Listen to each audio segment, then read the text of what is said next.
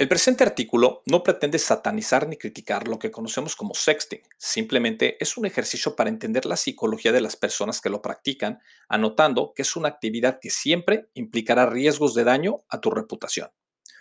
La influencia de la tecnología, de la información y la comunicación ha provocado el fenómeno del sexting o sexteo, definido por Scholes Balog como enviar, recibir o reenviar mensajes e imágenes sexualmente explícitas a través de Internet o un teléfono móvil, clasificándolo con el envío de los siguientes seis contenidos.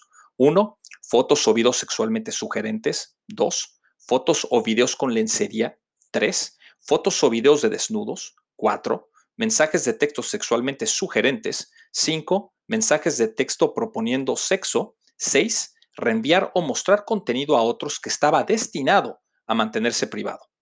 En la actualidad existe una infundada y errónea creencia de que el sexting es una actividad llevada a cabo generalmente por jóvenes, como, como afirma Yepes Tito al señalar que el sexting es una nueva forma de interacción sexual en adolescentes que ha sido asociada tanto a problemas psicológicos como comportamientos de riesgo sexual. Pero la realidad es que sextear no solo es una cuestión de adolescentes, sino también de adultos. A pesar de que el sexting se ha vuelto una actividad bastante cotidiana, no hay mucha investigación científica sobre la psicología de dicha actividad para entender los detonantes, razones o inclusive motivaciones para llevarla a cabo. Por lo que Gómez y Ayala hicieron una recopilación de la poca literatura disponible con el objetivo de encontrar patrones que pudiesen arrojar más información sobre la mente alrededor de esta actividad, concluyendo que el sexteo generalmente se relaciona con aquellos sujetos que obtienen una puntuación alta en una búsqueda de sensaciones, la impulsividad y aquellos que son propensos a actividades de riesgo. Por otro lado, de una forma muy acertada, Dodag y César ofrecen una taxonomía de cuatro formas distintas de sexting, relacional, forzado, reactivo y violento, señalando que dichos tipos de sexting interactúan con la motivación para producir el comportamiento. A continuación, describiremos cada una de las cuatro formas de sexting para entender las razones y motivaciones de cada uno, lo cual nos mostrará la psicología detrás de esta actividad. Sexting relacional. Implica esfuerzos individuales para tener relaciones sexuales con el fin de iniciar o mantener la intimidad y una relación con una pareja, actual o potencial. El punto de vista del sexting relacional tiene sus raíces en un marco que posiciona al sexting como un aspecto normal y saludable de la sexualidad, la intimidad y la comunicación dentro de una relación de pareja. Este tipo de sexting se considera un signo de amor o confianza hacia una pareja en una relación establecida. De igual forma, esta forma de sexteo se usa muy a menudo para mantener la intimidad durante un momento en el que las parejas están separadas físicamente. Sexting reactivo. La respuesta reactiva puede verse como una forma oportunista de sexting. Las personas que participan en sexting reactivo envían, reciben, publican o reenvían a otros sexts con una intención como una forma de autoexpresión o para explorar su identidad experimentando con su sexualidad. Sin embargo, es importante mencionar que cuando se involucran en el sexting lo ven como algo divertido y simpático. Este tipo de sexting es consensuado, aun y cuando las personas que reciben mensajes de texto no siempre han dado su consentimiento para recibir dicho contenido. Sexting forzado. La investigación ha encontrado que los jóvenes envían mensajes sexuales debido a la presión de sus parejas actuales o potenciales.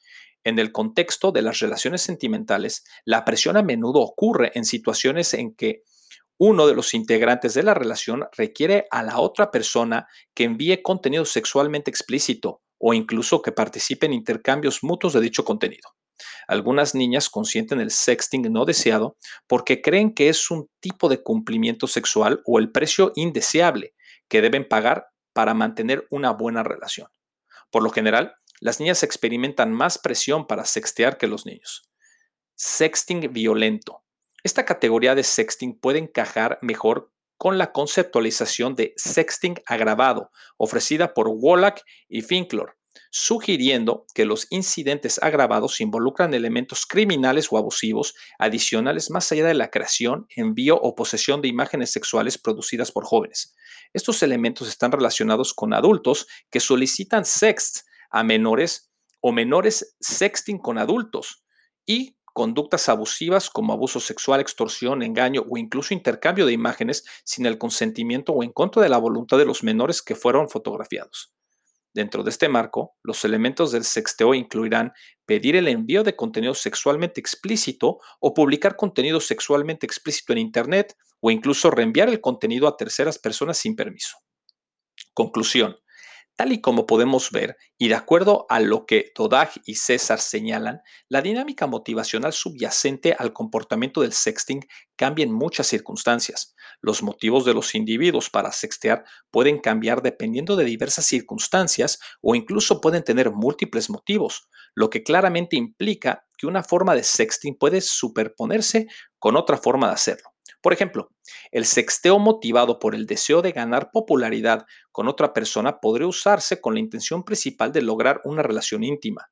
Este ejemplo sugiere que la dinámica del sexteo cambia de un comportamiento reactivo a relacional. Una superposición familiar puede ser eh, evidente en el sexteo forzado y reactivo. Por ejemplo, cuando una persona puede buscar atención a través del sexteo debido a la presión de sus compañeros. Con estas categorías de sexting queda claro que existen múltiples implicaciones que impulsan a una persona a llevar a cabo dicha acción. Y es muy diferente una pareja de casados que están compartiendo contenido comprometedor como una forma de ampliar su intimidad a dos desconocidos que pretenden intimar mediante el envío de material propio sexual. Cada relación es un mundo distinto, pero independientemente del estado de la misma, así como la razón por la cual se están compartiendo contenido íntimo, siempre se debe hacer sabiendo las consecuencias que pudiesen resultar de dicho acto. Lamentablemente, cada día nos encontramos más con casos de sexting violento, mismo que jamás tendrá justificación y del que todos, niños, jóvenes y adultos, deben tener mucho cuidado y sobre lo que las autoridades deben comenzar a poner más atención.